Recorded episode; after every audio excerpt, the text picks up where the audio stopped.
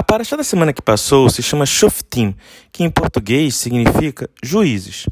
A pergunta que vamos nos fazer hoje é: qual é a importância de termos esta paraxá sendo lida no mês de Elul?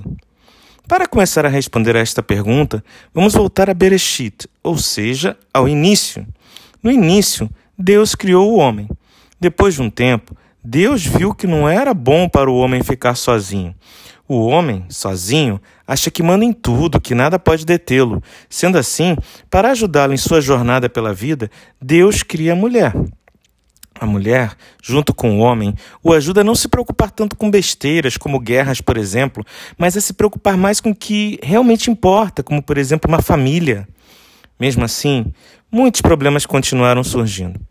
Em Shemot, quando Moisés já estava à frente do povo e tinha que resolver todos os problemas que surgiam, Itró, seu sogro, lhe deu um conselho: escolhe homens de mil, homens de cem, homens de cinquenta e homens de dez para resolver os problemas.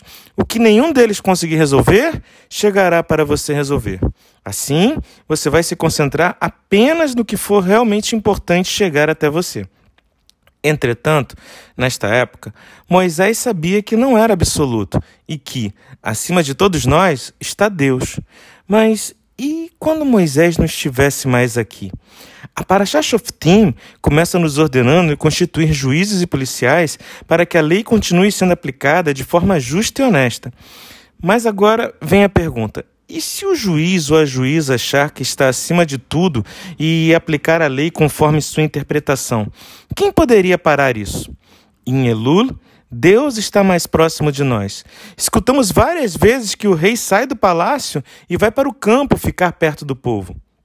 Sendo assim, o rei está vendo de perto todos os juízes e juízas que estão no povo, vendo se as leis estão sendo aplicadas de forma correta. E por que isso é importante? Porque Deus é justo, não tem como ser corrompido. É o juiz dos juízes, a quem todos temos que obedecer, mesmo que não entendamos na hora o porquê do veredicto. Por isso, em Elul, lemos Shoftim, para lembrarmos ao povo que acima temos juízes, mas também para lembrarmos aos juízes que acima temos Deus. Agradeço a Deus por me permitir falar estas palavras e a você por me ouvir até aqui. Que Deus permita que eu possa estar com você no final do próximo Shabat para comentar sobre a paraxá da semana que passou.